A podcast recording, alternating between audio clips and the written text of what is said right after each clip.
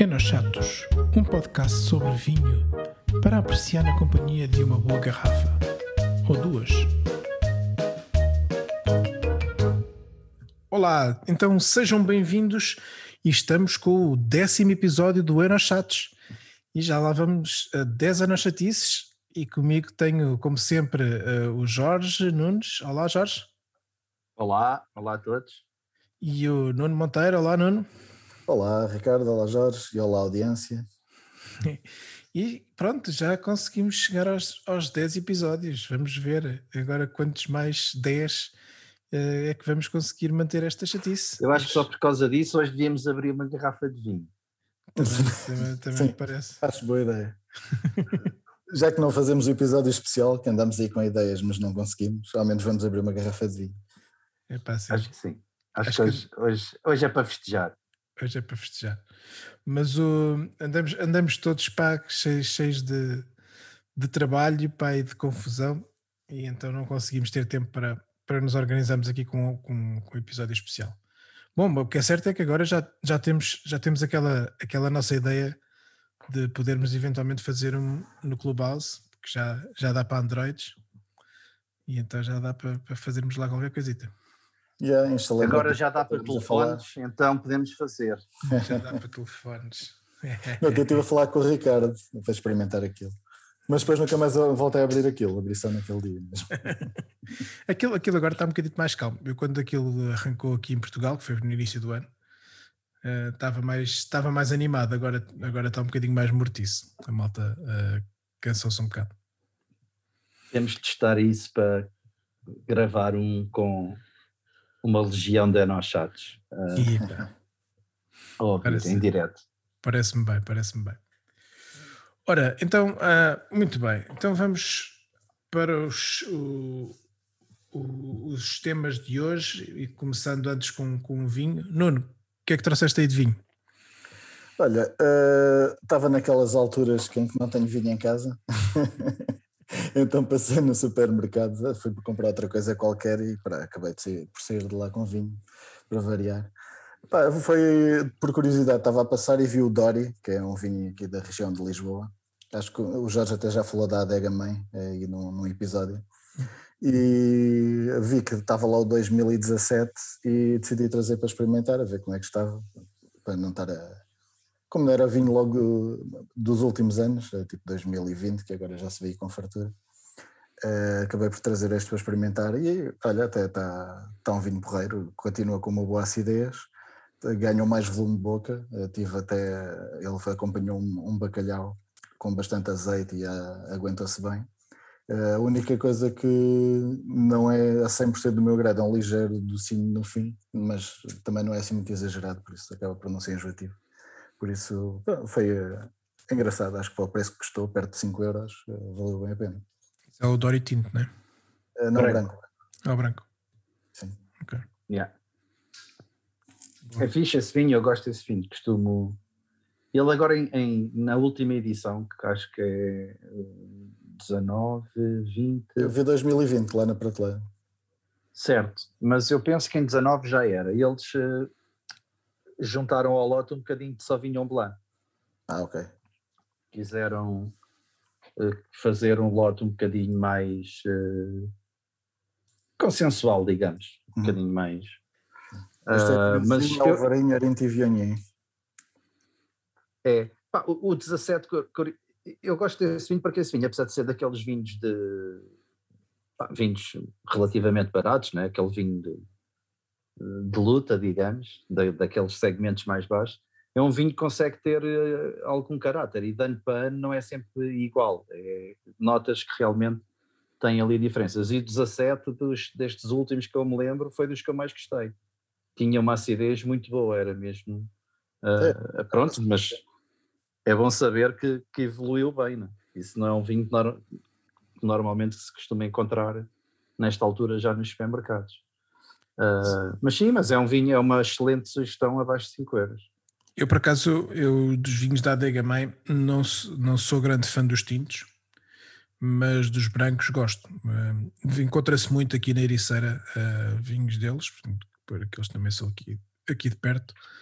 Ahm, não sou, não, às vezes apanhei um ou outro tinto um, nos restaurantes e vou experimentando e tal, mas não sou, não sou grande fã. Agora do, dos brancos até gosto, gosto bastante e já tenho, já tenho, já tenho bebido esse e até tenho a impressão que já bebi esse 17 uh, não há muito tempo um, e gostei também. É um vinho para 5 euros, está, está ótimo. Eu por vezes costumo ir almoçar, uh, almoçar e jantar, um restaurante que vou com alguma frequência ali em Carnaxide. Uh, e o Dori é praticamente o vinho da casa deles. Uh, e então, às vezes, quando, ah, por vezes, quando vou lá e bebo vinho, é, é sempre aquela escolha mais óbvia, porque tem um preço bom ah, e é um vinho porreiro. E, e, concordo contigo, Ricardo, também gosto mais dos brancos do que dos tintos. Uh, se bem que os tinto, o tinto, por exemplo, o Dori Tinto, uh, num estilo um bocadinho mais comercial, mas também, epá, também se bebe bem. Aquele sim, sim, sim. para o dia a dia. Não, é... estou, não estou de forma alguma a dizer mal do sim. vinho. Não, acho, acho que é um. O, o branco é um vinho muito mais interessante para o preço sim, do que é o também tinto. concordo. Sim, também concordo. Também gosto mais dos brancos. Sim. É, até porque a própria região também acho que se propicia melhor para brancos até do que para, para, para os tintos mais comerciais. É um facto. Por isso. Boa, boa escolha, Nuno. Um, então, e o teu tema era: uh, foste beber um vinho com 3 anos, pá, isso não é muito cedo para aquilo que. é, por acaso, eu acabei por me lembrar do tema mesmo por causa disso, porque quando estava a comprar isto, uh, estava um gajo ao meu lado lá na, no supermercado a pegar nas garrafas, de, ele até pegou tipo numa 2017, mas fez assim uma cara tipo, ah, está aqui um 2020, vou levar o 2020. E eu fiz exatamente o contrário, ele até ficou a olhar para mim, devia estar a pensar, que é que este gajo daqui 2020 e está aqui a levar um, um vinho de 2017, deve ser parvo. e pá, lembrei-me de trazer o tema porque é uma coisa que às vezes as pessoas, eh, no modo geral, acham, que é que o vinho branco, especialmente o branco, uh, tem que ser uh, quase do ano, é? agora estamos em 21, já quase só se bebe os 2020. E assim como há este caso aqui, no outro dia o Jardim também trouxe aí o Quinta dos Correios, não foi? É, também já acho que já era Sim. 2018 Sim. 2000, já, já, não lembro, já, também já tinha uns aninhos. E basicamente decidi trazer aqui este tema, porque entre nós é perfeitamente normal, mas se calhar para o consumidor comum não é muito normal uh, comprar vinhos que não sejam recentes. E pronto, gostava de, de, puxar aqui o tema, ver também a vossa opinião, se também os vossos amigos, de um modo geral, também acontece isso, de, de gostarem de, de beber os vinhos quase do ano ainda a cheirar a sulfuroso, ou se já conseguiram evangelizar algum pessoal para começar a beber eh, branco já com alguns anos, porque há, há certos brancos que evoluem bastante bem e nem é preciso ser eh, ir para aqueles todos topos de gama, né? Está aqui um exemplo de menos de 5 euros. 2017 é que ainda está bastante porreiro. Eu, eu sou, estou cada vez mais entusiasmado com vinhos uh, com idade, não só brancos, mas também os tintos, mas especialmente os brancos. E, e algumas em algum, algum tipo de vinhos, tipo com alguma acidez adicional, até já nem sou, já nem, quase nem sou capaz, pronto, entre, entre aspas, não é? já não, quase nem sou capaz de os beber muito novos porque uh, ainda não estão prontos e há muitos vinhos desses que precisam de 5, 10 anos para mostrarem ao que vem.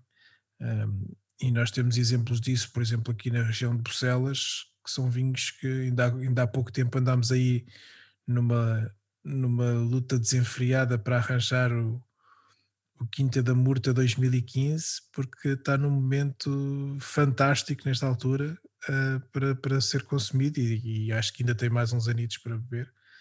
Uh, hoje voltei a beber uma, uma garrafinha dessas ao almoço e, epá, e, e acho que é, é, é, é, isso mesmo, ou seja, as pessoas precisam de dar tempo aos vinhos para explorar é uma, é uma aprendizagem, porque acho que também é preciso que as pessoas tenham alguma.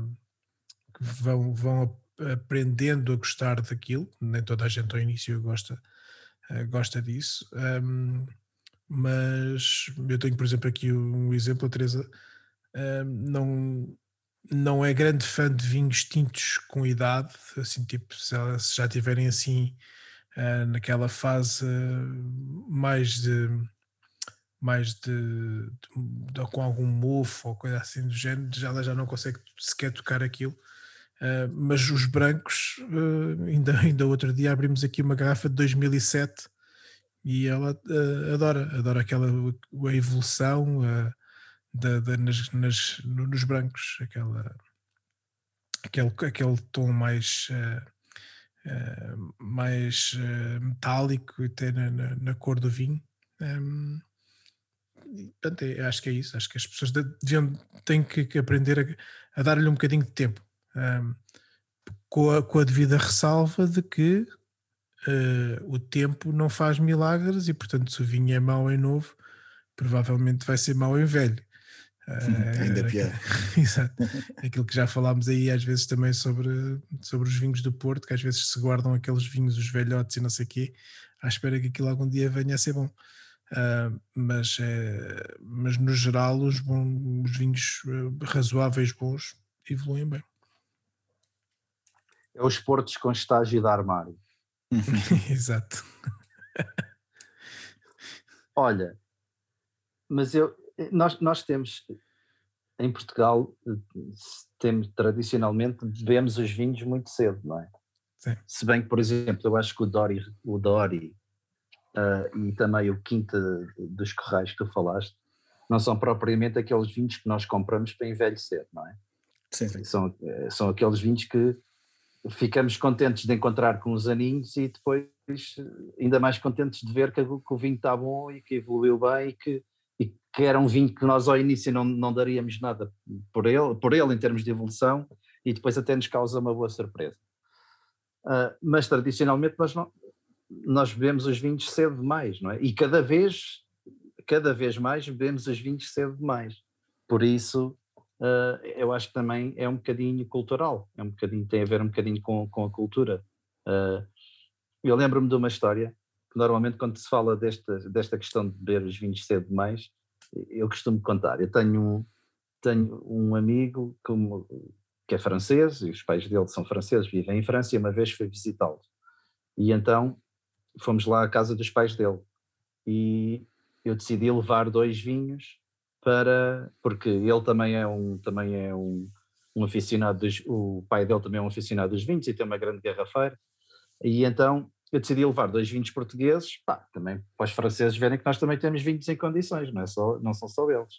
Então levei um escatel uh, superior uh, e andei à procura, e, ah, e decidi levar um soalheiro primeiras vinhas, que achei que, pronto, não podia levar muitos vinhos, mas achei que eram dois vinhos que até podiam dar, podiam representar bem o país. E então fartei-me de andar para não levar o cebalheiro primeiras vinhas que estava no mercado, que tinha para aí dois anos, já não me lembro que ano era, mas eh, imaginemos, estamos em 2021 e aquilo era 2019, então eu fartei-me de andar para não levar um vinho tão novo, para ver se encontrava uma colheita mais antiga, então veio, encontrei o, um com três anos de, de, já tinha sido há três anos, portanto quando já tinha três anos de colheita.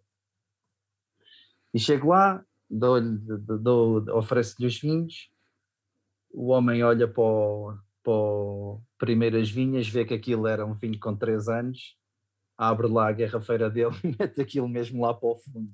Como quem diz, isto, isto, isto, não te quero ver agora nos próximos, nos próximos anos.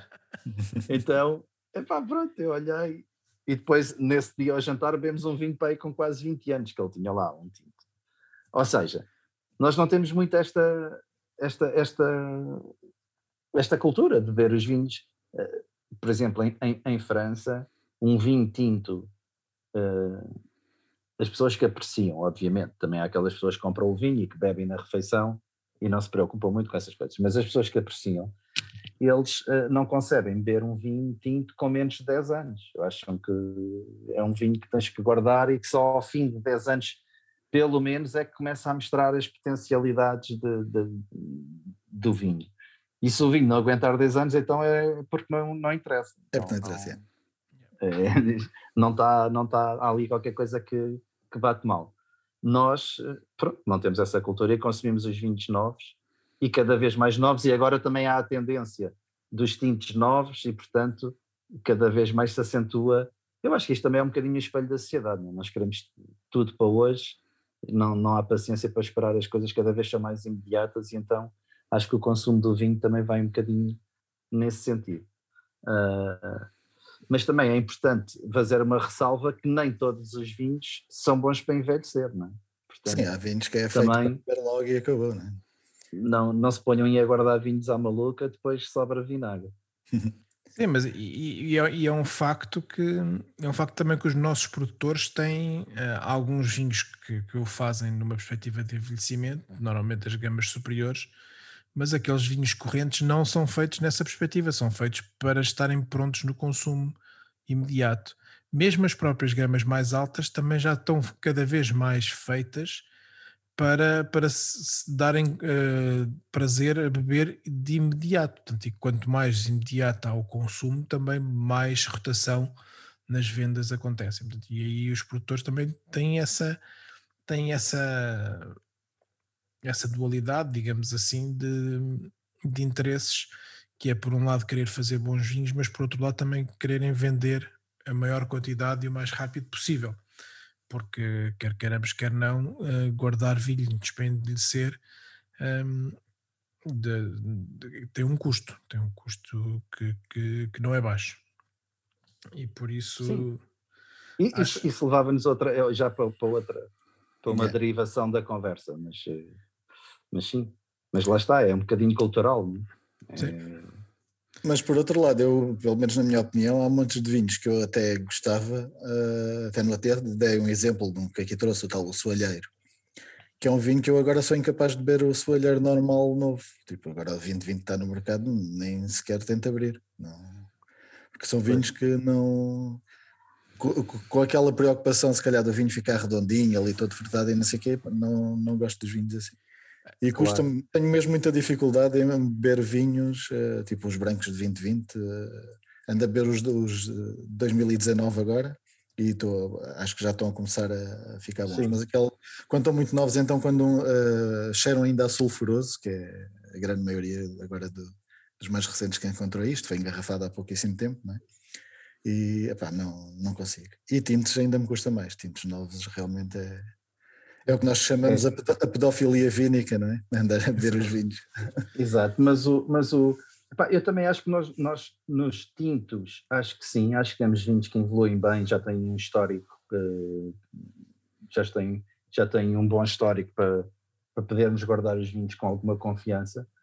Nos brancos, acho que ainda não temos assim tanto esse histórico. Temos vinhos que envelhecem bem, por exemplo, o Soalheiro é um caso que, que já sabemos que, que ele evolui bem, não é? Quase sempre melhora com o tempo, mas ainda acho que é um bocadinho, tirando algumas referências que realmente já, já têm essa, essa, esse histórico, depois há muitos vinhos que são um bocadinho, é um bocadinho jogar à sorte, não é? Em relação aos brancos.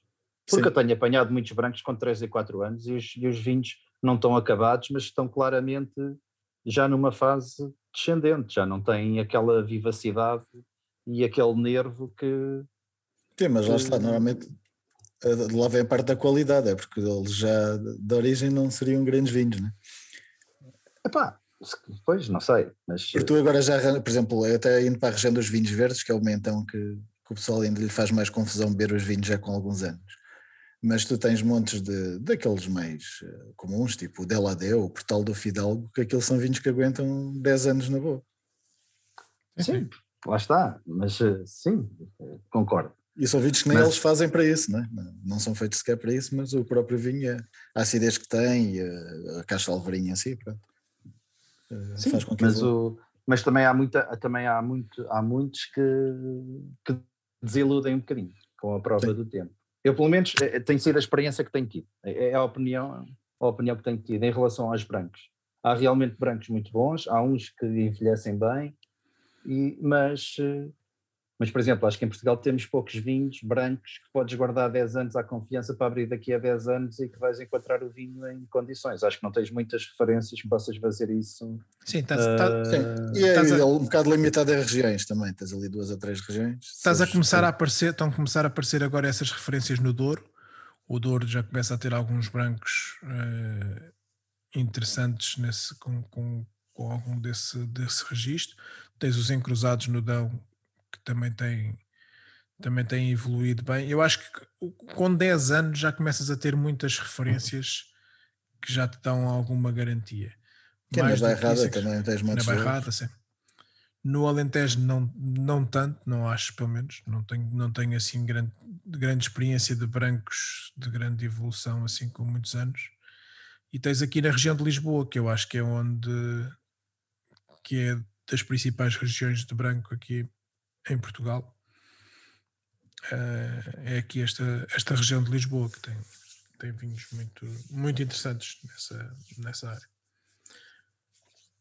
Ricardo, vou reter aqui esta frase que tu disseste: Douro e brancos interessantes, tudo na mesma frase. ficará, para um, ficará para um próximo episódio. Estou-me a meter contigo. Eu acho. E, e, e, com os nossos amigos da Douro. Eu por acaso acho, por acaso acho que há, começam a aparecer umas coisas muito interessantes lá em cima. Um, até, Pá, até... Interessante, coisas interessantes estão a aparecer no Alentejo, Ricardo. Júpiter, por exemplo. Júpiter. Coisas que, não, coisas que não conheces, eu sei que tu não conheces. Mas pesquisa, Júpiter, por exemplo. Júpiter. Isso é que são coisas só, interessantes. Só mas, mas a lá, eu também não, não, não, não, ando, não ando a beber vinhos eh, baratos, meu. Eu só bebo vinhos eh, como deve ser. Por isso é que eu não conheço ah, esse Júpiter. Este Júpiter não é muito caro, mas pronto. É só mil Exato. Isto agora é a corrida para quem é que. Já, já falámos aqui sobre isto, sobre quem é que vai ter o vinho mais caro em Portugal. Que agora é a corrida. Corrida para. É pá, pois. Vamos. Isso fica para outro. Para outro dia. Fica para, para outro episódio. Para outro episódio. Mas boa. Então, um, mais algum comentário sobre a questão do, da idade dos vinhos e o consumo? Ah, acho que não. Acho que é, é isso. Acho que há vinhos que vale a pena guardar e em vez de comprarem um, comprei duas garrafinhas e guardei uma. Para ver daqui a uns aninhos. Foi aquilo que nós falámos quando, quando estivemos a falar em construir a garrafeira. Yeah, Se exato. possível, comprar mais do que uma garrafinha beber logo uma e dar espaço para. Até porque se nós não bebermos em novo uh, a garrafa, também não vamos conseguir perceber como é que ela evolui com os anos e portanto isso é bom em termos de, de aprendizagem chegarmos lá. Yeah. Muito bem. Ora então, passamos, a, passamos ao, ao, vinho e ao tema do Jorge. Jorge, o que é que trazes aí para, para a gente beber? Olha, hoje não combinámos, mas estamos aqui numa onda de vinhos low cost. O Nuno já deu aí uma sugestão abaixo de 5 euros e eu trouxe também um vinho que não é abaixo de 5 euros, mas é um pouco acima só, custa normalmente à volta de 6 euros, que é um tinto alentejano, o Vinha do Moro 2015. Isto é um vinho apesar de ser 2015, isto é das últimas colheitas que andam aí no mercado. Portanto, é um vinho que, que uh, sai já com, com algum tempo. Uh, epá, e este 2015 eu comprei, na altura comprei, penso que comprei uma caixa. Uh, e, e é incrível porque o vinho tem evoluído lindamente e agora está num momento espetacular. Isto é feito na Quinta do Moro, não é? ali na zona de Estremoz. É um lote de trincadeira, aragonês, alicante Pichet e cabernet sauvignon.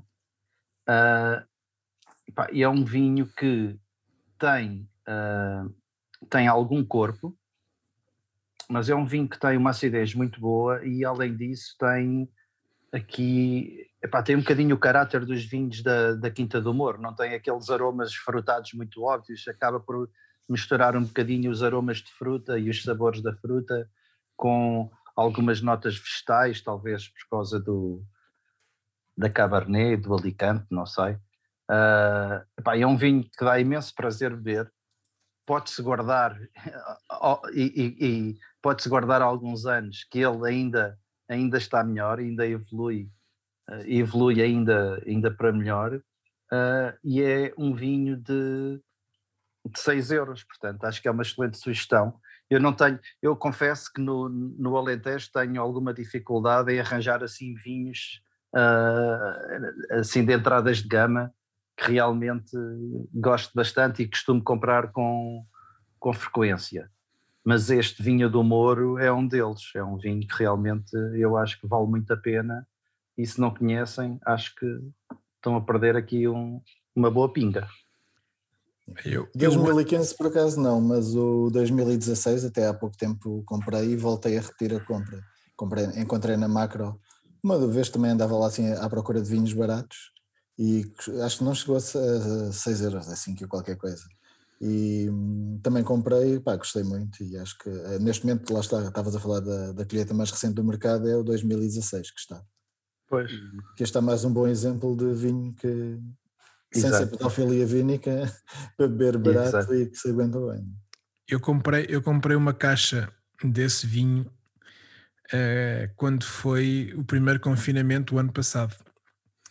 Uh, acho que ao fim de, pai, de duas semanas ou três já o tinha. Mas olha que devias ter guardado, estás a ver, estás a ver. Pois dizia, pois dizia. Devias ter guardado uma garrafinha ou duas, que ele agora está tá muito melhor, está muito melhor. Este vinho está impecável. Agora que ele está bom é que eu já não tenho. Tenho que ver se arranjo ainda disso. Não, penso que ainda tenho uma garrafa. E tenho ali uma Magnum. Curiosamente, na altura comprei para um amigo meu. Pá, e o gajo nunca mais, nunca mais se queixa da, da garrafa, que acho que vou-me fazer de esquecido. Ele ouviste. Hã? Ele ouviste. Espero que não. Senão vai se lembrar.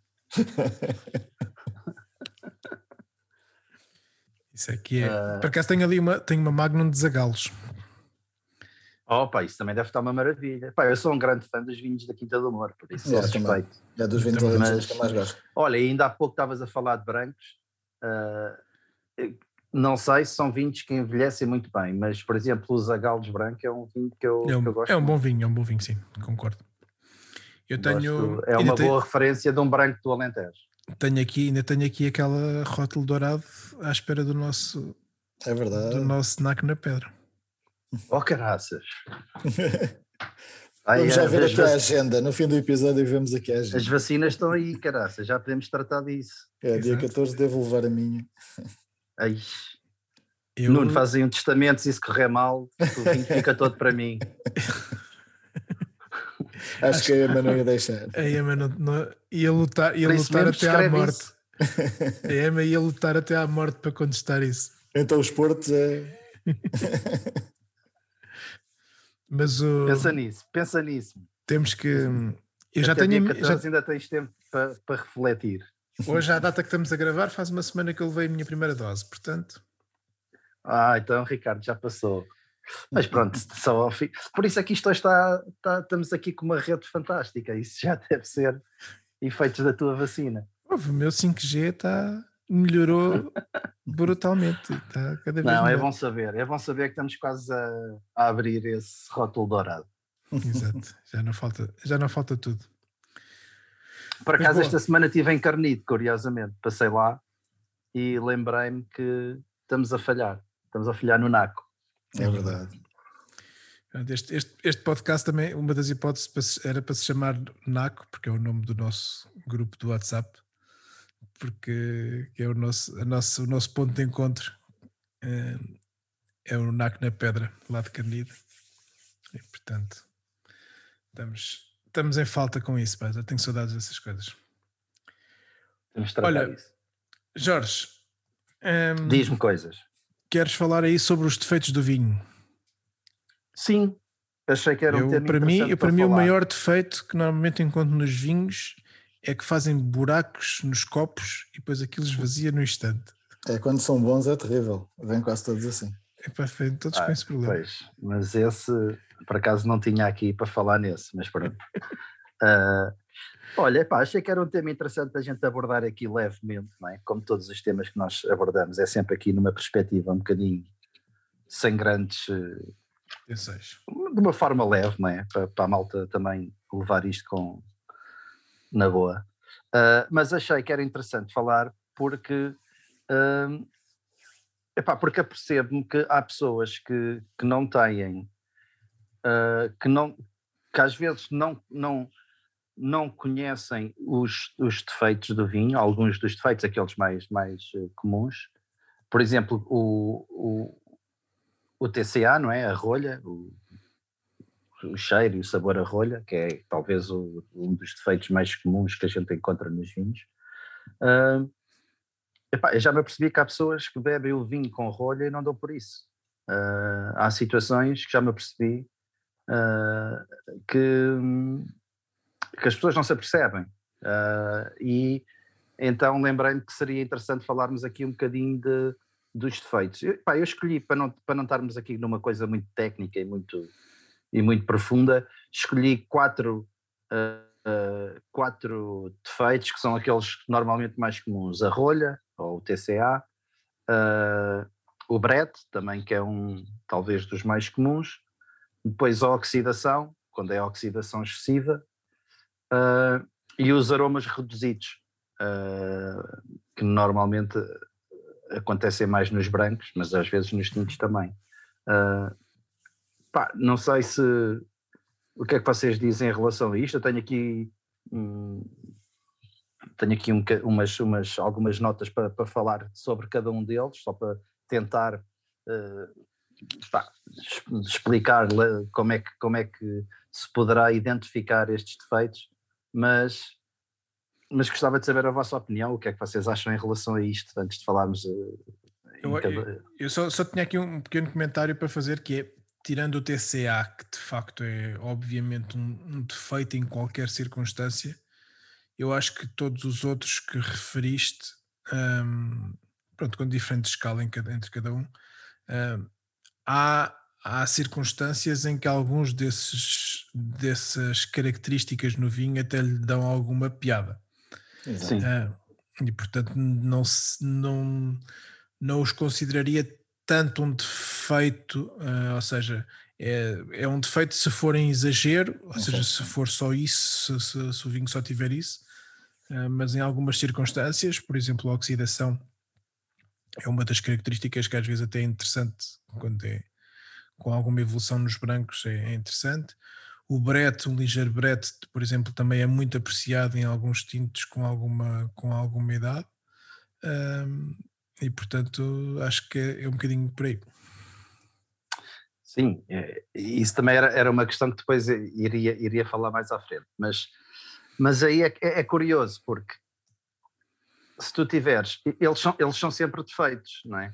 Certo, Agora, certo, certo, certo. Há, há, há, é um limite que cada. E isso é um limite que não está instituído. Ou seja, tu não tens um limite em que digas, olha, isto ainda não é defeito, ou a partir daqui já é isso é um bocadinho a percepção de cada pessoa e também o gosto de cada pessoa, não é? Sim, é a engraçado volátil, ver isso. A, a, volátil é a mesma coisa também?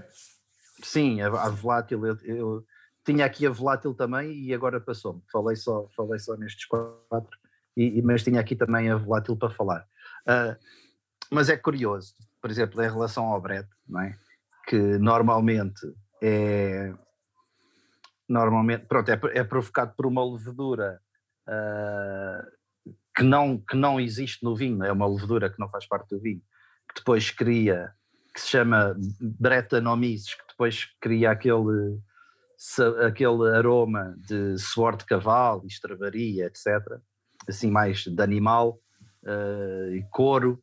Uh, e, mas uh, é, é, é, um, é, é um defeito, digamos, que até determinado ponto as, às vezes até, até transmite algum, alguma identidade ao vinho, não é? Algum caráter, por exemplo. É, Enquanto que... mochão, mochão com alguns anos existem bastantes com esses aromas e são vinhos Sim, e, e, os vinhos de Bordeaux, tu abres um vinho de Bordeaux com...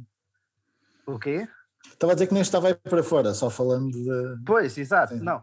Mas o mais evidente, o exemplo mais evidente é, é, nós temos em Bordeaux, não é? Porque sim, sim para eles aquilo é uma característica do vinho, aliás, eles até enaltecem o sabor animal do vinho, uh, e para muitas pessoas aquilo já é um defeito, não é? Uh, e depois também se levantam outras questões. Se for cá, se calhar é um defeito, mas se for um, um, um grande cru de bordel, já é, já, já é de caráter, não é? Pronto. Isso, mas aí já entramos noutra questão.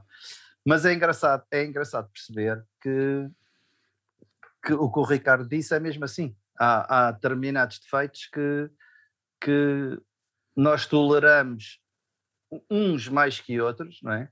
E, e não há, não, há uma, não há uma linha que se diga, ah, isto até aqui está fixe, daqui para, para a frente já, é, já não presta, já não presta.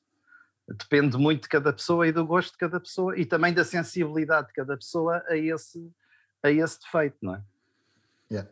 Há pessoas que certos aromas, em particular, eh, aquilo parece que só lhe cheira aquilo. Sim, eu, por exemplo, não, o, brete não me faz muita, não é uma coisa, obviamente se tiver muito... Sim, se for aquele que cheira estável mesmo. Exato, mas não é uma coisa que me, que me, por exemplo, sou muito mais sensível ao, à rolha, por exemplo, uh, pá, é, a rolha tanto nos brancos como nos tintos, à mínima, à mínima coisinha, note logo.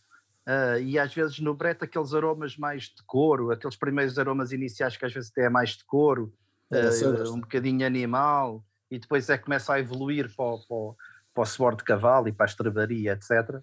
Uh, pá, não, não, não, não me faz. Não, se o vinho fizer sentido, não é? Uhum. Aquilo não me faz, não me faz impressão. Por isso até, é que eu, eu, eu, separei, eu separei a rolha dos restantes, porque a rolha é aquele, para mim, que nunca encontrei uma circunstância em que aquele, o, o aroma da rolha beneficiasse o vinho de alguma forma. Claro. Ou claro. não, não é beneficiasse o vinho, beneficiasse a experiência do consumo do, do, do vinho de alguma forma. Yeah. Em todos claro. os outros já encontrei circunstâncias em que, que, me deu gozo beber um vinho com aquela, com aquela característica, que ter claro. aquilo presente. Portanto, é, é essa separação. Sim. É isso, concordo, concordo 100% contigo. O, por exemplo, outro, outro do. O, ah, já, só em relação, para, para, acabar, em relação ao, ao, TCA, em relação à rolha. Mas às vezes há. Uh, uh, o defeito é tão, é tão pouco é, o toque de rolha é tão mínimo que às vezes há pessoas que não se apercebem. Aquilo bebem o vinho e, e, e não se apercebem. Eu confesso que não sou muito uh, sensível, não sou, não sou das pessoas mais sensíveis ao TCA. Uh, há, às vezes já, já me apareceu, apareceram situações em que uh, aquilo tinha TCA, ou seja, depois insistindo encontro, mas que à primeira, assim, tipo, quando, quando é muito leve, não, não é uma coisa que, que eu apanho facilmente. Pronto, o outro, outro a seguir que podemos falar é o, a acidez volátil, não é? Que também é, um, também é uma situação que surge com alguma frequência, uh, principalmente nos tintos, uh, e lá está, eu também, uh, em relação à acidez volátil é curioso, que eu ao início não me incomodava tanto, era um defeito que não me incomodava assim tanto, lá está, quando estava bem quando fazia sentido com o estilo de vinho e com o perfil do vinho, aquilo até, até achava engraçado. E agora, ultimamente, tem-me tem -me incomodado um bocadinho mais. Sou um bocadinho mais sensível à acidez volátil. Uh, a acidez volátil normalmente uh, revela-se com. poderá ter uh, aroma a vinagre, por exemplo, ou a cola UHU, aquele aroma um bocadinho uhum. químico da, da cola. Uh, mas nos, nos, uh, nos, por exemplo, nos vinhos velhos é, é característico, não é? Uh, há vinhos velhos que, que até lhes dão, até lhes dão uh, até parece que ficam melhores que um bocadinho daquele aroma da, da uhum. volátil. E depois, pronto, é, é, lá está, depois também é um bocadinho a, a, sensibilidade de cada um. Há pessoas que, que, que, que gostam mais e outras que gostam menos. Eu, eu, quando se fala de volátil, lembro-me sempre do vinho do António Maria, o Saloio. Hum, o Saloio. Uh, o, o 2009 foi, foi acho, que, acho que foi 2009 a primeira edição, em que, é que a, a principal característica daquele vinho que se notava muito era a volátil, mas era uma volátil que não estava, que não, que não estragava, ou seja, que era, era, era muito interessante. Eu lembro que na altura o Hugo, o Hugo Mendes, que, era, o- que é o enólogo, eh, não gostou, não, era ele, ele é muito picuinhas com essas com esse tipo Estamos de a falar, é? estamos a, fa- desculpa lá, eh, Ricardo, estamos a falar da Quinta das Carrafochas, como disseste do António, há muita Sim, malta sim, que não sabe o Ah, que é o sim, António. sim, sim. Estamos a falar dos vinhos, dos quin- tintos da, da Quinta das Carrafochas. das garrafochas. E ele tem um vinho que é o Saloio, que começou porque o António insistiu que aquilo estava bom e que tinha que, que ser engarrafado. E o que é certo é que eu gostava, gostava, gostava bastante daquele vinho. Ainda tenho ali uma garrafa, eh, que não sei quando é que eu vou abrir, quando é que eu vou abrir, mas eh, é um vinho eh, que eu gostei bastante. E o Hugo na altura era completamente contra aquilo, porque tinha muita volátil e não sei o quê. E inclusive aquilo até acho que chegou a ser rejeitado Na eh, comissão, não foi? na comissão por causa da. da- O da primeiro são boas, sim. E, e pronto. Mas, por exemplo, o- o- é curioso eh, que os vinhos, da, os tintos da, da Quinta das Carrafochas, quase todos os tintos que eu conheço, eh, talvez menos o 2008, eh, já não me recordo bem, mas penso que o 2008 menos, tinham todos esse traço de volátil. É engraçado. Aquilo era quase uma característica da, da, da, da Quinta, daqueles Nacional, vinhos. De modo geral, apanho bastante em vinhos com Toriga Nacional. E aquele, acho que era a metade, não é? Sim. Nacional e Rorista. É, Nacional e Ruiz. Sim. Eh, O, Mas Sa- lá não, o Saloio, aí é, o Saloio acho que era só Toriga Nacional. Ou só Toriga, pois. Acho que é, sim, é, acho é. que- acho que é só Toriga. O outro é que era exato. de Roriz Mas é, e. Mas geralmente e- quando e há Toriga. Toriga, a- a- acontece muitas vezes apanhar volátil em vinhos com Toriga, mais do que as outras castas. Ou então, ou é coincidência ou é mesmo casta que seja propícia a isso, não faço a mínima ideia. Mas, por exemplo, na vossa opinião, até onde é que é eh, suportável para vocês a volátil? É a Até que nível? Como é que não vocês definem isso? A minha é dar aquele toque de acidez, mas que não. A parte que é mais sensível é de queimar a garganta. Se eu passo na Sim. garganta e aquilo já começa tipo a queimar, pá, esquece. Não, aí não, não há nada a fazer. Sim, mas eh, se não, se tiver uma coisa que dá, dá aquela vivacidade, acaba por dar alguma vivacidade ao vinho e, e integrado com tudo o resto, né? essa volátil sobressair ao pé do resto. Sim, Mas, por exemplo, pegando nesse exemplo dos carrafochas, aqueles, como eram vinhos que tinham algum que tinham estrutura, não é? Exato. tinham vinhos que tinham uma fruta eh, bem presente, aquilo acabava por não, por não eh, retirar o, o, o perfil, alterar o perfil do vinho, digamos. Eh, acabava por, acabava por, por complementar um bocadinho o estilo do vinho, não é? E como havia sempre ali um traço comum em todas as colheitas, aquilo quase que era uma característica dos vinhos da quinta. Agora, há vinhos, por exemplo, se forem vinhos menos, menos estruturados, né? vinhos mais, mais, eh, mais leves, digamos, ou mais elegantes, como quiserem, como quiserem chamar, por vezes ah, a volátil, quando é mais marcada, acaba por passar um bocadinho por cima do vinho, né? acaba por dar assim aquele dar aquele sabor assim mais eu, eu o sabor que o, o aroma que identifico melhor que a volátil é a cola HU aquilo é, é, é um aroma que eu mas há muitas pessoas que, que não, li, não, não, não fazem a ligação com, com esse com esse com, com a cola, fazem mais com, com o vinagre, por exemplo, com, Hum. com aromas de, de vinagre. Pronto, e só para concluir aqui em relação à volátil, hum, às vezes também origina o, o vinagrinho que é, que é que às vezes surge naqueles vinhos mais, mais antigos, mais velhos, ah, mesmo nos fortificados, por exemplo, nos moscatéis, que até é quase um, um- uma É coisa boa, não é? É visto como um obrigatório. bom. É Sim, obrigatório para os vinhos de exato. grande qualidade no Porto, tem que ter aquele vinagrinho. Exatamente, exatamente. Por isso ahm, é curioso. Depois, seguindo, ah, seguindo o, aqui a lista dos defeitos, temos os aromas reduzidos, não é? Aquela redução que às vezes nota-se ah, que tem aqueles aromas de, de, de ovos podres ah, e que normalmente são aromas que desaparecem com, com o oxigênio, não é? Sim. Quando, ah, quando é quando às vezes são arejados acaba por, por desaparecer só que quando é mesmo muito é que é que não desaparece, pronto. Uh, mas, é, mas é um defeito que, que às vezes acontece quando o, o vinho está muito tempo uh, privado de oxigênio, sim. Uh, fica com estes, com estes aromas reduzidos. depois, a oxidação, que também já falámos levemente, que é poderá ser um defeito se realmente for ao ponto de, de, de estragar o vinho, não é? Mas que às vezes também na evolução há, há, há alguma oxidação que também dá, uh, também, também é. Há, há, pessoas que gostam, não é? Há pessoas que não consideram um defeito. Principalmente nos uh, brancos, nos brancos isso é mais, é mais é mais benéfico, digamos assim, nos brancos do que nos tintos, pelo menos acho que não no tinto a oxidação já acaba por ser um bocadinho mais. É, às vezes dá aqueles toques mais metálicos que já não acho que. Exatamente, aquele sabor mais metálico, sim. Nos brancos é mais aquele aroma a, a maçã, sim. aquela maçã quase oxidada, quando fica a maçã toda, yeah, toda mais castanha, fica com esses. E, com esses e aquela cor, aquela cor bonita que os brancos às vezes ficam com aquele dourado muito. Aquele douradinho Sim, também tem a ver com a oxidação, sim. sim.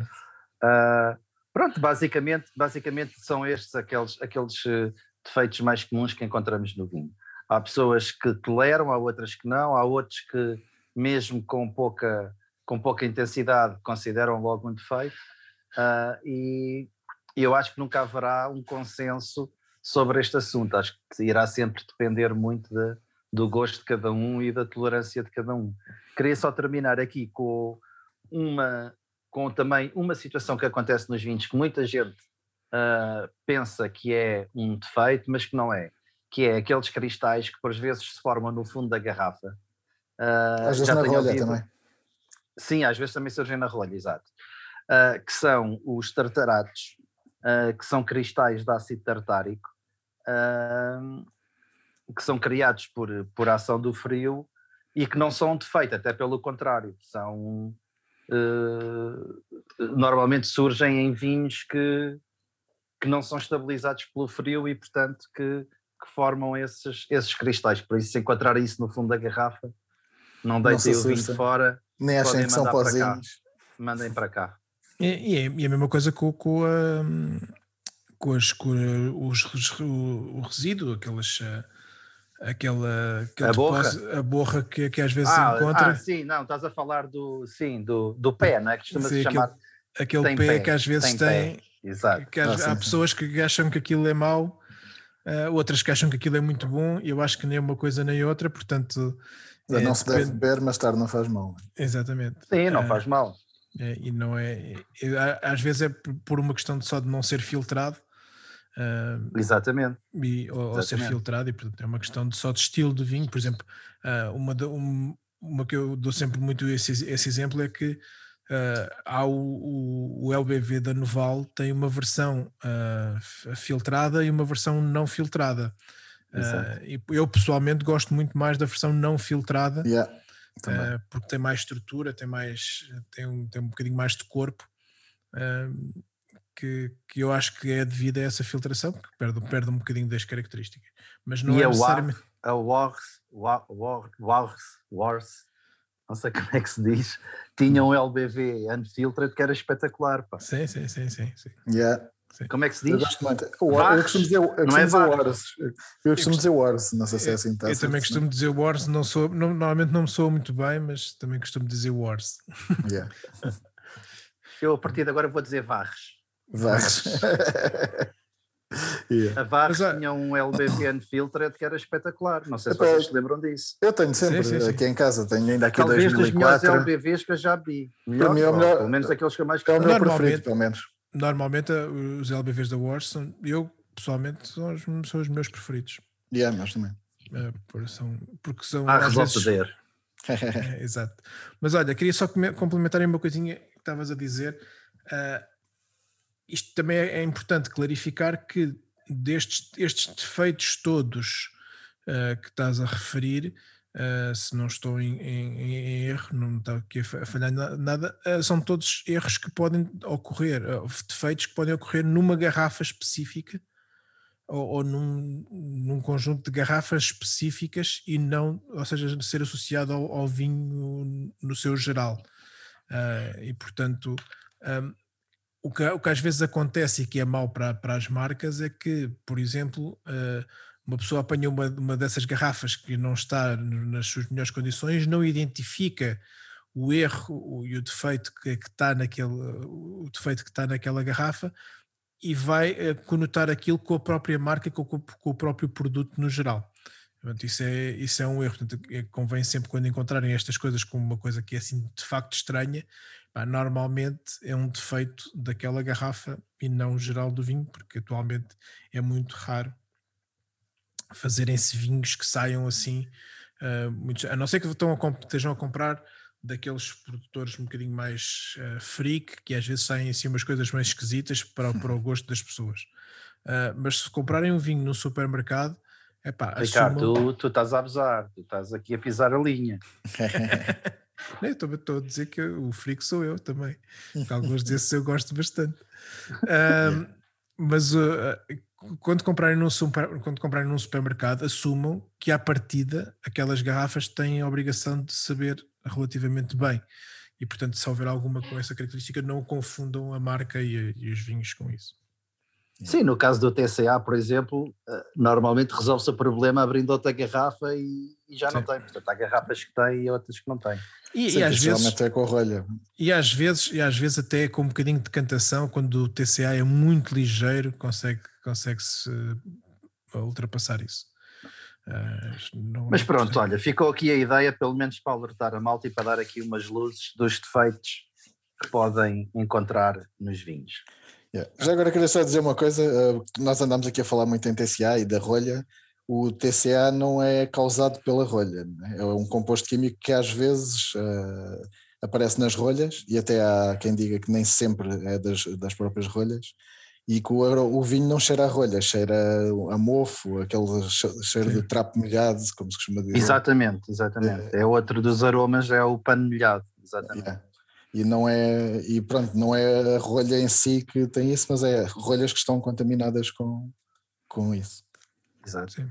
e a contaminação pode vir do outro lado não é? Sim, sim. Até uma, pode, pode ser numa caixa numa paleta seja a cortiça transportada etc exatamente. Ou seja, uh, aquela, aquelas ideias de que tem que se pôr screw caps para evitar a rolha, o TCA, não é bem assim porque pode haver circunstâncias, são é muito menores, porque é o ponto de contágio maior é através da, da rolha, mas, mas pode haver circunstâncias em que com screw cap haver TCA também, portanto não... Ah, pelo sim, pelo não, nunca deitei o vinho fora. Uh, está aí a passar a nossa morada em rodapé, em vinhos, e nós depois logo diremos se realmente vocês tinham razão ou não. É o melhor para resolver este assunto e Pronto, assim vocês não correm qualquer risco. Exato, também, também, me, parece, também me parece bem. E se for rosés, mandem para os Jorge. E os para o Ricardo. Ei, já estamos assim. E os vinhos com rolha para o Nuno. Já, tam, já estamos a pé juntos, à perto. Está bem. Epá, foi dos poucos que se aproveitou ontem na seleção, o pé. Adormeci tudo a ver aquilo. Eu nem, nem vi o jogo. Não estou não muito ligado a isso. Bom, então passamos ao próximo, ao próximo vinho, ao próximo tema. Yep. Bora! Ora bem, então, para contrariar aqui o, o Nuno, eu trouxe um vinho de 2021. Não, estou a gozar. Estou a gozar. Um, não, venho, venho, reforçar, venho reforçar aqui aquilo que o Nuno estava a dizer, porque epá, tenho aqui uma, descobri, tinha, tinha um, um, uma pessoa que eu às vezes eu compro uns vinhos, um distribuidor, um, pá, que às vezes sobram lá umas, umas garrafas de, de vinho e, e, ele faz assim uns preços porreiros do fim de stock. Uh, e comprei barato aqui um, umas garrafas do Quinta do Pessegueiro, é um vinho do Douro, um, e é umas garrafas de, uh, de 2013. Pá, 2013 é um ano assim da treta uh, no Douro, um, no geral, e eu fiquei assim um bocado pé atrás, mas pronto, como o preço era mesmo porreiro, não interessa agora qual é, Uh, como o preço era mesmo porreiro, acabei por comprar duas garrafinhas. Epá, e o resultado é que uh, o vinho estava espetacular. Uh, o vinho ótimo, evoluiu maravilhosamente bem e acabei por, depois, acabei por comprar-lhe o resto do estoque que ele tinha lá, as poucas garrafas que ainda lhe sobravam. Portanto, isto, é, isto é um vinho. Esta a Quinta do Pessegueiro foi, é um projeto uh, da, do Domaine Roche Zanier, é um investimento, investimento estrangeiro numa a quinta, a quinta a adega é muito bonita um, e foi, já não me lembro bem, mas se calhar para aí há 8, 9 anos que eles fizeram este investimento.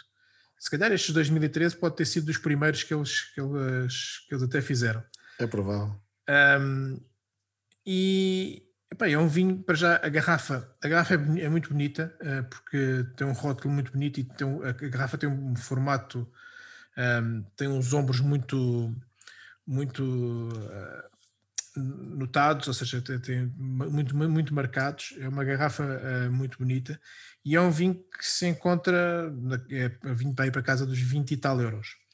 Um, ehm, e, bem, já bebi umas vezes, comprei umas garrafas uh, de outros anos supostamente melhores, uh, e nunca foi assim uma coisa que me convencesse um, tanto.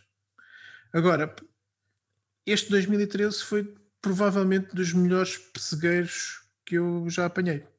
E portanto eu trouxe aqui mais como até para para reforçar um bocadinho, eh, não, não combinámos, mas reforçando aqui um bocadinho a ideia do, do Nuno, há que dar tempo aos vinhos, há que dar, eh, dar eh, espaço para eles evoluírem e às vezes encontramos dessas surpresas. E, e enquanto houver muita gente mais a querer as, as novidades e os vinhos novos, há oportunidade para quem souber esperar e souber dar oportunidades a vinhos com alguns anos de conseguir bons preços nestas, nestes eh, restos de estoque de vinhos antigos que estão lá que ninguém lhes pega, que às vezes ouço muito essa expressão de, de, de amigos meus que, que, fazem distribuição de vinhos e vendem, pá, tenho lá isto, ninguém lhes pega, pá, eu às vezes vou lá e pego. Pá, yeah. Obviamente que às vezes há, há, há, têm razão em não lhes pegar, outras vezes não. Um, e portanto é uma questão de se, ir, de se ir experimentando. E portanto trouxe este, trouxe este vinho aqui para, para referenciar isso. E, portanto, não sei se conhecem o, os vinhos. Ah, não sou assim grande consumidor de, dos vinhos, mas já bebi algumas vezes. Sim, na, também já bebi pontualmente. Sim. Na garrafeira Campo que eles costumavam ter, e às vezes quando ia lá ao wine bar deles, de vez em quando bebia, mas já, já há uns anos que não, não provo nada dele. Sim. Uh, mas, é, mas é interessante, uh, porque nós não falámos há pouco, nós às vezes bebemos os vinhos muito cedo e por vezes até estamos a, a, não dar, a não dar determinada atenção a um vinho por causa disso. Às vezes bebemos muito cedo e achamos que, que o vinho é aquilo, já não dá mais e até pomos o vinho de lado e, yeah. e não damos uma segunda oportunidade. E já tive situações, é que, por exemplo, muitas vezes relacionadas com a madeira, às vezes há vinhos que, como estamos a beber muito novo, ainda têm a madeira muito evidente, e depois, uhum. ao fim de algum tempo, a madeira acaba por se integrar e acaba por ficar um vinho um, pá, acaba por ficar ótimo, não é? Há situações em que não, mas também há muitas uh, em que sim. Ah, sim, eu, eu, eu, pessoalmente, por exemplo, a madeira é uma coisa que em excesso que me incomoda um bocadinho. Yeah.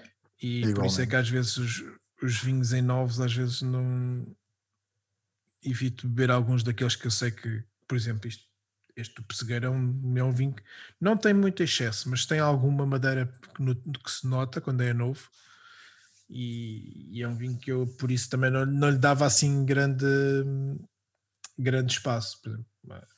Uns vinhos, por exemplo, que eu não, não tenho bebido desde que os provei em novos e que, que já meti na cabeça que tenho que os ir a provar agora com algumas idades, é aqueles Maria Isabel, porque aquilo era um sabor a madeira uhum. uh, que para mim era, era insuportável. Um, mas pronto, é, como, como o Jorge diz e bem, às vezes é preciso dar-lhes um tempo a ir lá ver como é que eles se inteirar, ou seja, não fazer logo um juízo de valor com, com os vinhos em novos e esperar por alguma evolução. É isso. Muito bem. Um, e por isso, epá, uh, Também se tiverem aí fins de stock, mandem que a gente. Mandei para a morada. Mandem para a morada. Se acharem que tens vinhos, é pá, já está velho, já não presta. Sim. Epá, eu vou, eu também- vou dar. Também fazemos limpezas de garrafeira, se for preciso. Exato, exato. Se- Às sacar- vezes já têm vinhos muito velhos, precisam de ganhar espaço na garrafeira. Para meter os sacadegas. 2020. Nós podemos ir ao domicílio fazer essas limpezas. Somos os, os secadegas. Exato. Por acaso, por acaso já houve, eh, eu como tenho a certeza que já não vou conseguir eh, levar isto a negócio, vou dar aqui uma, uma ideia eh, que tive de, de negócio aqui há, há bastantes anos, eh, para quem quiser pegar-lhe, que era eh, andar a varrer os restaurantes à procura de, de restos de vinhos que eles têm lá que, já Já não, não que já- vendem. que já não vendem sim, sim, sim. e comprá-los e depois fazer essa venda na- junto do público que, que gosta desse tipo de vinhos. Mas pronto. É Por acaso, agora que falas nisso, houve uma vez que foi a um restaurante, já nem me lembro quando é que foi, mas era, foi uma altura que nós andávamos, uh, bebemos até juntos o BSE, que até dissemos, epá, isto Sim. vinho até está porreirinho. E depois houve o ano a seguir, que bebemos a colheita seguinte e ela já, tinha mudado, era Sim. já assim mais desfrutadinho e não sei o quê. E depois fui a um restaurante qualquer, pá, de peixe, já não lembro, e vi lá o BSE e vi que havia garrafas do, do ano anterior, que era desse que tínhamos gostado. Epá, o homem ficou todo contente, até me fez desconto no preço. Porque, epá, vais-me levar, ah, sim, pá, isto já ninguém pega, da malta que era o último, toma lá. Pá, E eu todo contente, que aquilo, gostava muito mais daquele. Sim. E, eu ia ao restaurante. Eu falei há pouco que era aquele restaurante do Dori. Antes, ah, eu ia lá, epá, e eles tinham um- uns vinhos. ah, pá, eram os restos, uns restos de, de vinhos que tinham lá. pronto. E havia lá um vinho do Dão. Epá, sinceramente eu não me consigo lembrar qual era o vinho. Mas era um vinho que eles tinham lá, um branco. Pá, e aquilo já tinha uns anos, já tinha para uns dois ou três anos. pronto. Pá, e eu ia lá às vezes jantar e pedia esse vinho. Epá, e o gajo uma vez confessou-me que eu era o único gajo que, que pedia aquele vinho. Eu assim, eu dizia, pá, ainda tens daquele vinho? E ele, epá, tenho, porque tu és o único gajo que bebes disto. Portanto, ninguém, ninguém pedia aquilo, era só eu. Yeah. Portanto, o gajo, eu era o maior amigo do gajo que limpava-lhe aqueles vinhos que estavam lá. Mas pronto. Epá, pronto, por isso já sabem. Ah, tem aí uma ideia. Depois só, se, se me quiserem, se, se montarem esse negócio e tiverem sucesso, mandem-me só aí uma garrafinha ou duas. As royalties, queres as royalties? Mandem-me uma garrafinha ou duas e está e tá ok. Bom, então o meu tema. é epá, eu hum, vi uma notícia, até partilhei com, com o grupo outro dia, uma coisa que me deixou algo preocupado, mas que na prática, se pensar bem, não, não, é, não é surpreendente. Que é hum, uma, uma pressão que está a, a, a acontecer junto dos, dos produtores uh, para que, quando nós estamos a fazer exportação do vinho para, para, outros, para outros países, que uh, no sentido em que há, alguma preocupação ecológica com a, com a questão do, do, de todo todo, todo, todo, todas as, as, emissões de carbono e tudo isso que acontece com o transporte, uh, seja ele de barco ou de, de caminhão, ou, de, ou, seja como for, uh, para numa, numa tentativa de reduzir isso, começa a haver uma pressão grande para que os produtores façam os seus engarrafamentos dos vinhos no país de destino.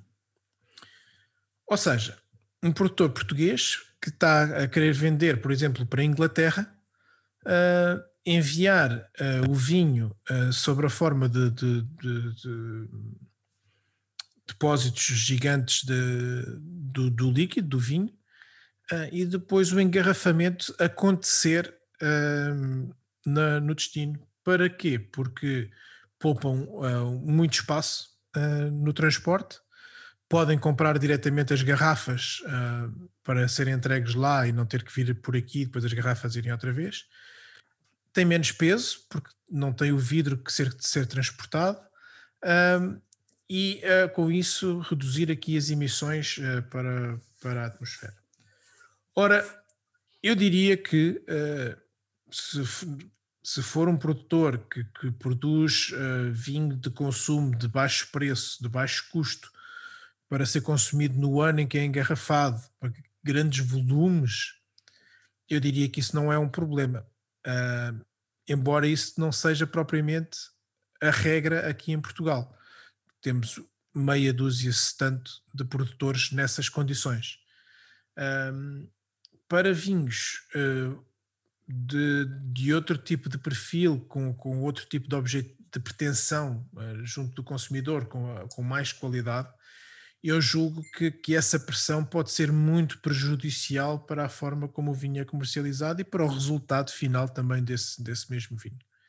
Uh, porque uh, não é a mesma coisa nós termos engarrafar o vinho aqui, ter algum até algum estágio de, de, de engarrafa aqui e depois ser, ser exportado do que estarmos a enviar e, e de alguma forma é também mais difícil ao produtor ter um controle efetivo da qualidade desse engarrafamento, de saber se é mesmo o seu próprio o seu vinho que é engarrafado naquelas garrafas na totalidade.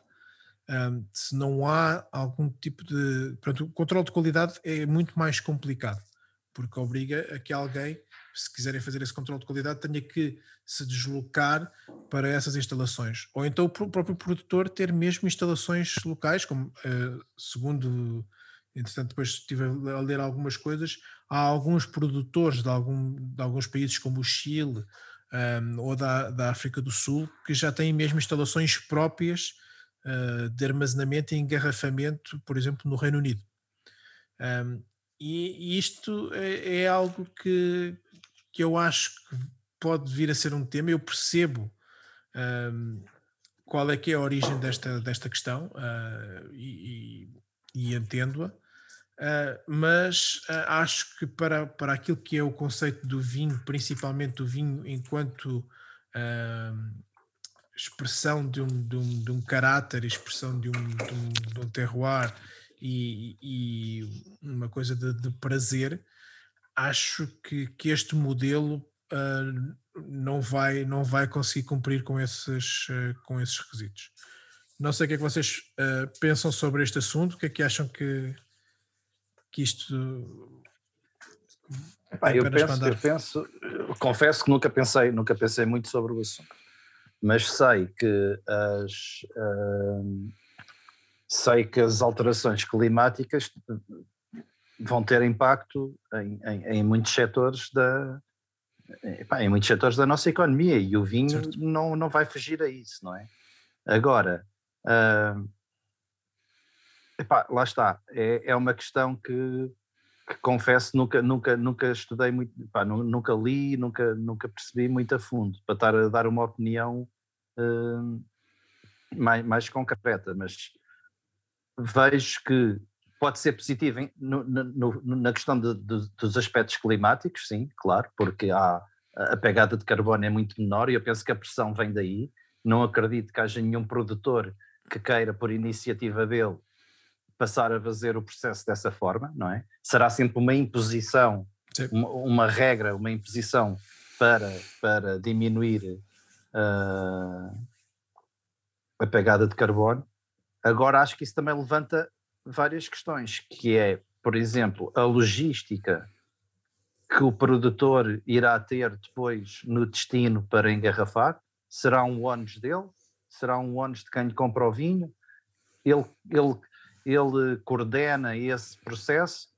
Uh, e depois há outra questão que é uh, que também me surge agora aqui de repente, lá está, sem, sem aprofundar muito o tema, que é se temos uma, uma denominação de origem uh, vai ser, por exemplo, um docdão vai ser engarrafado no, no, no destino, na, na, na, Grécia ou na Noruega. Ou Mas isso cá dentro acho que já acontece em algumas regiões. Há, por exemplo, já vi vinhos que não são de, de algumas regiões engarrafados noutras. Os produtores, quando têm instalações em várias, fazem Sim. o transporte e o engarrafamento. Tem é que ser, acho que, a parte da elaboração propriamente dita, não é?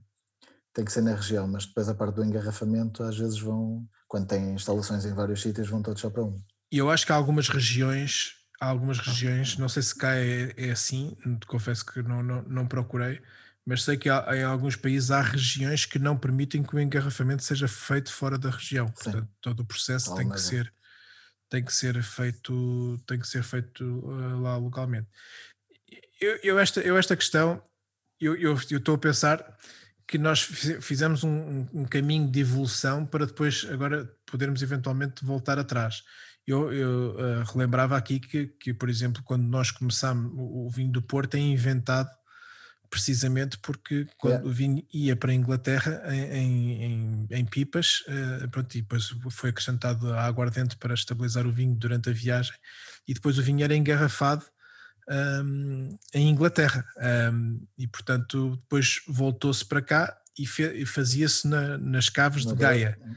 E depois começou-se a, a, perceber que para a qualidade do vinho ser uh, superior, uh, teve que se passar a fazer mesmo no Douro uh, e não em Gaia, para evitar aquela, aquele percurso todo até, até Gaia uh, para, para fazer essa, esse engarrafamento. Uh, e portanto, acho que do ponto de vista para os vinhos de qualidade, não vejo isso como, como, uma, como uma possibilidade, mas lá está, para vinhos de mais baixa gama. E, e, acho que até as, próprias, as próprias CVRs obrigaria se calhar essas CVRs a terem que passar a ter pessoas para verificar é. e certificar as coisas terem nesse, em todos esses países de, de, destino, não é? Portanto, que é um, em termos logísticos, é um, se, se as CVRs em Exato. Portugal, se as CVRs em Portugal já, já são o que são, só aqui neste, neste, neste cantinho, a terem que ter pessoas uh, a, ir, a ir fazer a, fazer verificações fora do país, então nem sei como é que, como é que seria possível. Yeah. Pois, é, é isso, porque cá, mesmo assim, o nosso país não é grande e consegue-se ter um controle, mesmo engarrafando, fora da região de origem, não é?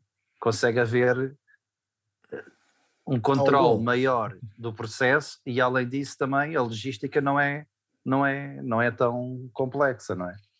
Agora pá, como digo, eu acho que isso terá que ser mesmo, acho que isso só avançaria mesmo por imposição uh, da comunidade europeia, penso eu, penso que será a entidade que poderá, que poderá impor uma situação dessas, por causa do, dos aspectos climáticos, não vejo outra forma. Esta notícia que eu vi... sempre coisas com, com produtores com alguma escala. Sim. Tipo um produtor, porque isso não faz sentido nenhum estar a engarrafar no outro lado, esquece lá isso. Sim, claro esta, esta notícia que eu vi era os próprios consumidores uh, a fazerem um bocadinho essa, ou seja, a, a, preferirem o consumo de vinhos desse. Exatamente. Ainda inventam uns impostos para ficar mais caros que são engarrafados na origem. Exato. Não, não te admires? É a única forma que estou a ver. Ah, se for engarrafado cá, pagam menos impostos. Há de ser coisas assim desse género. Sim, Epá, pois. Uh, mas pronto, será, será, é mais um desafio para, para o setor do vinho e, e, mais virão, e mais virão uh, relativamente ao, ao, aos aspectos climáticos, mais virão, porque uh, as culturas a nível mundial estão a mudar e cada vez os países do, do norte estão a, estão a, a, a assumir culturas de que eram, que eram de outros Sim. países do Sul, por isso. Yeah. Uh, basta ver o nível dos vinhos que, que são produzidos hoje em Inglaterra. Sim. Uh, Inglaterra há 20 anos atrás uh, ninguém, ninguém, ninguém falava dos vinhos ingleses e hoje em dia eles têm espumantes que não direi de nível mundial, mas são dos mais dos, dos, dos espumantes mais, mais conceituados uh, do mundo, por isso acho que isso também não é. No outro dia até apanhei um programa qualquer que estava a dar de num desses canais aí, já não sei qual é que foi, mas que era, estavam a falar dos vinhos, tipo os espumantes já há algum tempo que havia.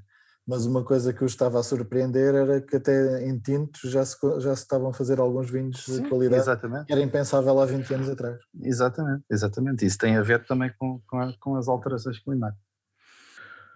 Ora bem, então uh, já terminamos aqui a fase dos, uh, dos temas e acho que foram aqui três temas muito interessantes. E vamos aqui à parte das, uh, das nossas recomendações. Jorge, tens aí um, um restaurante para recomendar? É mais Epá, algum japonês dessa t-shirt que trazes, trazes hoje? É... Não, é... pá, hoje. Anda mesmo comprado este gajo. Malta Não. da Embaixada do Japão. Não é só para o Jorge, a gente também quer. Não, hoje não trago, hoje não trago cozinha do mundo. Hoje trago um restaurante uh, tradicional português pá, um restaurante que eu gosto muito de ir lá. E agora ultimamente tenho ido mais vezes. Ah, já sei qual é, já sei qual é. Uh, e epá, eu acho que é um bastião da nossa gastronomia. Eu acho, eu por vezes penso que no dia que estes restaurantes fecharem, uh, não sei o que é que vai ser da nossa gastronomia, porque todos os restaurantes que abrem hoje em dia são com conceitos completamente diferentes e com receitas completamente diferentes que não é que não sejam bons, são bons, mas uh, vai-se perder este legado da, do nosso receituário.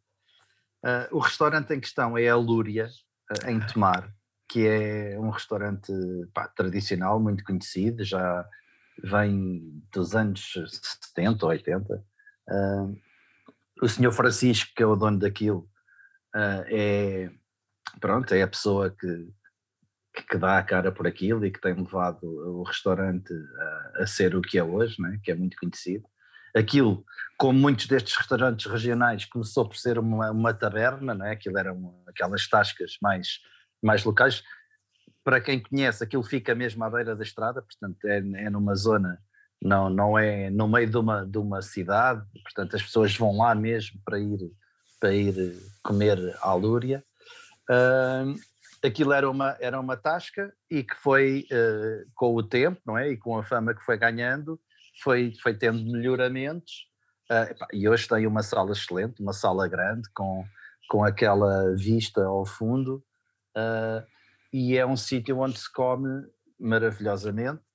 Tem pratos típicos, que é o sável e a lampreia, que são dois dos, das especialidades mais conhecidas da, da Lúria Uh, e tem também os cogumelos, que são os cogumelos selvagens ali da zona, que eles chamam as silercas, que fazem com ovo mexido uh, e que fazem também grelhadas, simplesmente grelhadas, fatiadas e grelhadas, aquilo parece quase que estamos a comer carne, e depois temperam com azeite e com alho, é espetacular.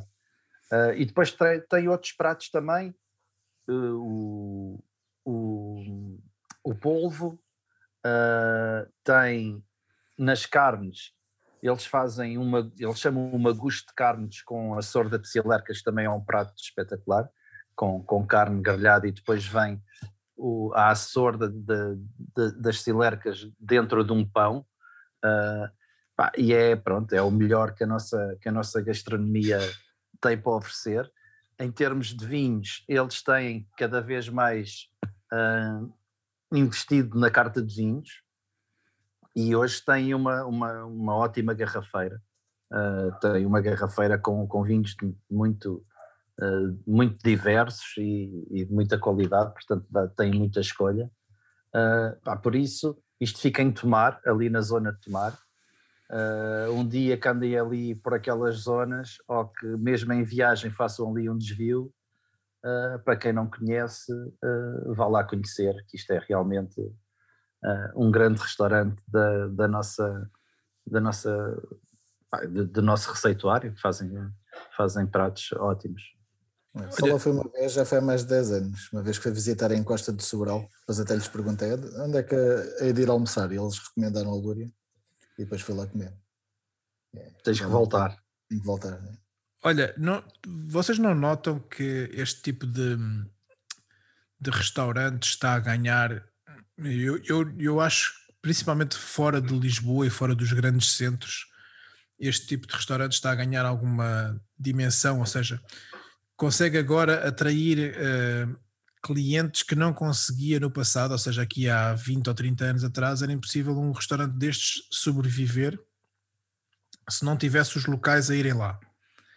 Agora eu julgo que este tipo de restaurantes, com esta gastronomia, atrai gente de todo o lado, uh, não, só, não só portugueses, mas também estrangeiros, e estão a ter uma que tem, que tem crescido, ou seja, os restaurantes têm melhores condições, passaram, uh, evoluíram de tascas. Há, há muitos uh, cenários destes de que eram, tu precisavas de ir a uma tasca, às vezes sem grandes condições, uh, às vezes até de higiene, e agora estamos a falar de restaurantes com excelentes condições, com excelentes serviços de vinho, com excelentes garrafeiras, a, a providenciar este tipo de gastronomia tradicional. Não, não vês isso a aparecer muito na, no interior? Sim, acho que sim. É, é, é, acaba, acaba por ser um bocadinho a evolução, não é? Os proprietários vão melhorando as condições, as, as, as casas vão ficando, uh, vão sendo conhecidas, cada vez têm mais procura e, e, pá, e os espaços também se vão, se vão modernizando.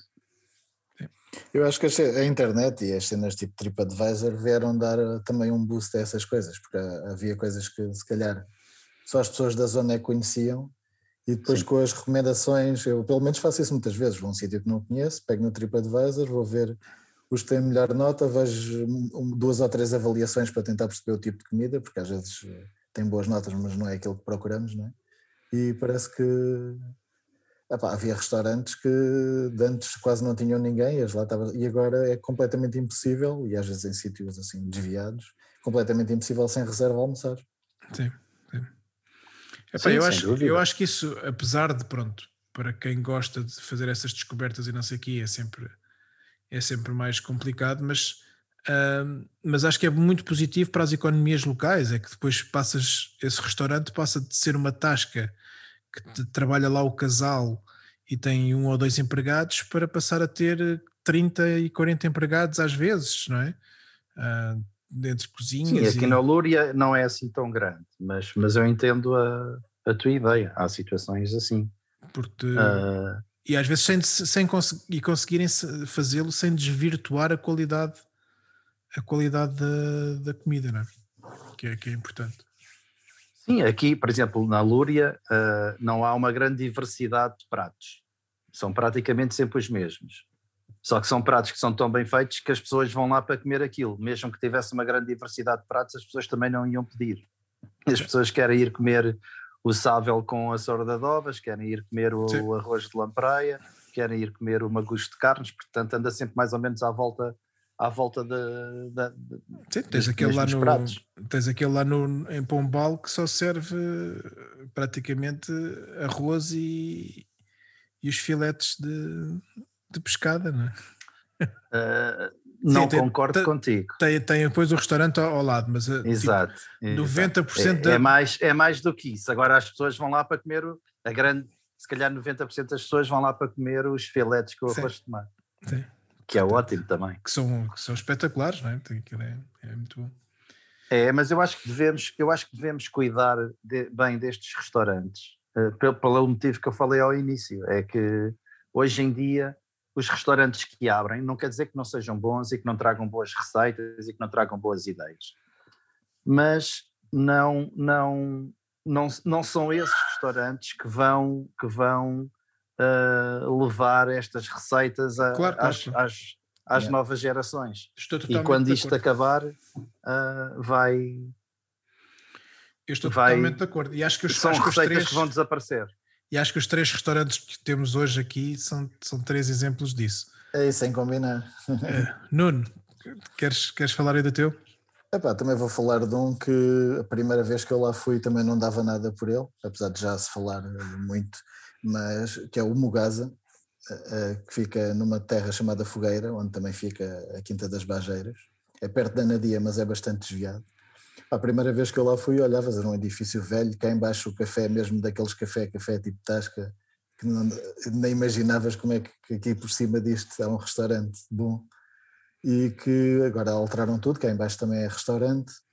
E lá está, é daqueles restaurantes que hoje em dia não consegues almoçar lá se não tiveres uh, reservado uns dias antes, que aquilo está sempre cheio. E também lá está, não, é o leitão, a cabidela de leitão e uh, as pessoas vão é para isso, vão lá para comer isso. E na minha opinião, leitão propriamente dito, se for para comer leitão, é, vou a Mogás, é a escolha óbvia porque realmente aquilo é espetacular, é os leitõezinhos pequeninos, sem gordura, a maneira como aquilo é assado é espetacular.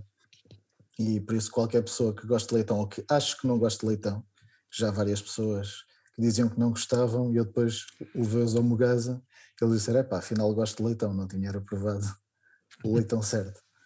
Já estou a ficar com fome, Nuno. Está-me a fazer mal esta rubrica. também acho que sim, também acho que sim. Olha, e, e para terminar, pá, vou, vou, eu vou recomendar aqui uh, a Meca de, dos enochatos aqui da região de Lisboa, diria eu, uh, que é o Solar dos Pintor. Um, é, é, em Loures e é o sítio provavelmente onde nós já comemos mais vezes juntos. Uh, o restaurante que nós já tivemos mais vezes juntos foi certamente no Solar dos Pintor. Sim, provável. É uma casa, uma tasca típica, uh, saloia, uh, em que mais uma vez o casal pegou na, numa casa que era do, do pai do, do, do, do Sr. Felipe uh, e e seguiram e seguiram e transformaram aquilo num restaurante. Ele tem uma paixão enorme por vinhos, tem lá uma, uma, uma pequena garrafeira que vende vinho também para fora, mas é, mas é também uh, principalmente a zona onde tem trazido muito uh, deste, desta malta mais curiosa pelos vinhos. Uh, e é, é, normalmente até lá dentro da garrafeira que a gente come. Um, e é principalmente porque é, trata, é uma combinação perfeita que é tratar muito bem os vinhos, ter uma boa escolha de vinhos, uma abertura muito grande para se eu quiser levar uma garrafa para beber, uh, leva à vontade. Um, com o facto de nos fazerem sentir em casa, portanto, aquilo eu ali estou como se estivesse à, à vontade, sem, obviamente sem, sem estar à vontadinha, estou à vontade, sem, sem, sem, uh, sem, sem, abusos, mas estou perfeitamente confortável. Uh, a dona Ária e o seu Filipe são, são pessoas. Luís. Luís. Luís Filipe. Ah, sim. Ah, é? é? Ok. É que eu trazei para o senhor Luís também. Ok. Peço desculpa. Luís Filipe Pintor. Ok. Ok. Como é... está sempre o senhor Luís, estava a dizer. E, e então um, a questão ali sempre relativamente, relativamente simples de, de, de, de trato, com comida uh, muito simples, mas extraordinária. Uh, e pronto, e, e, e é também, também num sítio assim um bocado recôndito, onde não foi nenhuma nem duas vezes em que fomos para lá às 10 da manhã fazer provas de vinhos e saímos de lá às duas da manhã do dia seguinte. Ei, Ricardo, calma. Estás a insinuar que os nossos almoços acabavam às duas da manhã? Não, não, não, não estou a insinuar nada, estou a dizer. É, pá, Tô, mais uma vez, estou a ficar com fome e estou com muitas saudades dessas. dessas uh, Olha, tenho ido lá bastantes vezes, mesmo durante a pandemia fui. Agora há algum tempo que não vou lá, mas, uh, mas mesmo durante a pandemia fui lá várias vezes, porque uh, foi um, é um sítio que, principalmente à noite, não é? O forte é os almoços, aquilo à noite é mais, é mais calminho, uhum. e depois, como temos aquela sala da garrafeira praticamente só para nós, aquilo ali problemas de distanciamento não havia. Uhum. E era praticamente só as pessoas que lá iam que. Um, portanto, é só, era só a nossa mesa, basicamente. Sim. Portanto, era um vez que, que jantei contigo foi lá.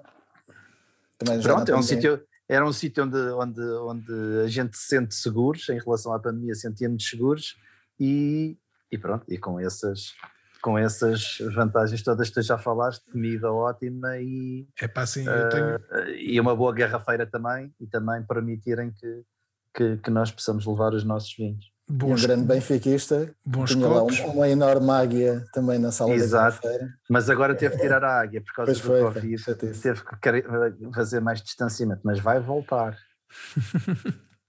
Mas é, é, eu, eu, eu pessoalmente ali sou um, um admirador de frango frito da Dona Áurea.